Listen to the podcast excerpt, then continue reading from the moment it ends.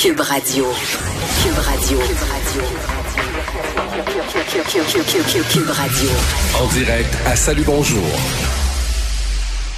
Vie d'inquiétude. Présentement, sa femme et son enfant est en Ukraine, alors ça l'inquiète pas mal. Pour l'instant, alors rejoindre Philippe Vincent à Cube Radio. Salut Philippe Vincent. Bonjour à vous deux. Salut. On reste sur l'Ukraine, Philippe Vincent. Euh, Vladimir Poutine, bon, qui écope et son pays de sanctions, mais c'est certain qu'il devait s'y attendre. Oui, mais ça, c'est le genre de... Disons que c'est le on a pris les sanctions minimales auxquelles Vladimir Poutine avait, prévu ça dans son plan. Il savait que s'il agissait de la sorte, il allait y avoir des sanctions.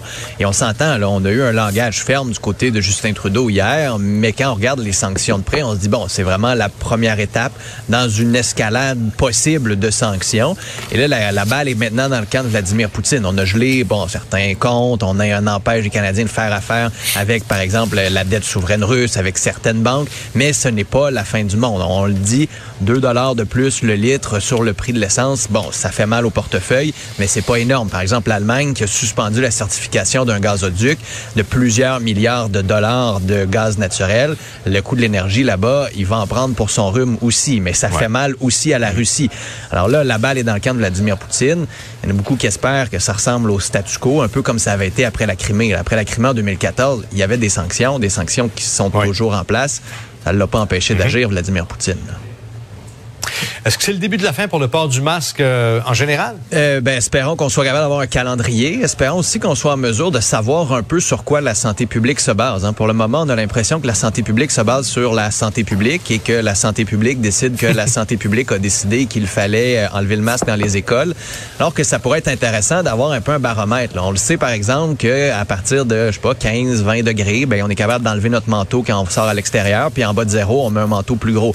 Mais peut-être qu'on pourrait faire ça pour le masque quand il y a un niveau, par exemple, de contamination X ou Y dans une classe, dans une école, on remet le masque. Quand il descend, par exemple, en bas de 2 mhm. on l'enlève. Même chose dans la population en général. Ça prendrait aussi un petit guide sur comment utiliser les outils qu'on a en même temps en place en ce moment, qu'on a entre nos mains, comment bien les utiliser? La dernière fois qu'on nous a parlé de tests rapides, on disait uniquement si vous avez des symptômes.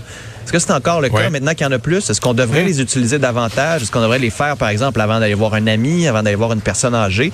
Ce serait le temps aussi de ramener des bons trucs, de responsabiliser davantage les citoyens.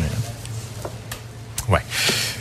Un mot très rapidement là, sur les intentions révolutionnaires de certains défenseurs de la liberté. La gouverneure générale a dû intervenir hier dans le dossier. Il y a des limites à ce qu'elle peut faire. Ouais, là, les complotistes se sont mis à imaginer qu'on pouvait appeler la gouverneure générale qui pouvait renverser le gouvernement, placer un autre gouvernement en place, que tout ça serait démocratique, euh, au point où la gouverneure générale a dit là, c'est assez. Là, ça veut dire qu'elle a reçu beaucoup de courriels, elle a reçu beaucoup d'appels. Laissez tranquille, pauvre Mary Simons, qui elle aussi veut avoir une petite vie tranquille. Elle ne peut pas le faire. C'est un message aussi pour dire aux gens, ne croyez pas tout ce qu'on vous dit en ligne. Écoutez, Tamara Leach, l'organisatrice qui disait, je pensais qu'au Canada, avec le premier amendement, on pouvait manifester n'importe où. Hey, premier amendement, c'est aux États-Unis.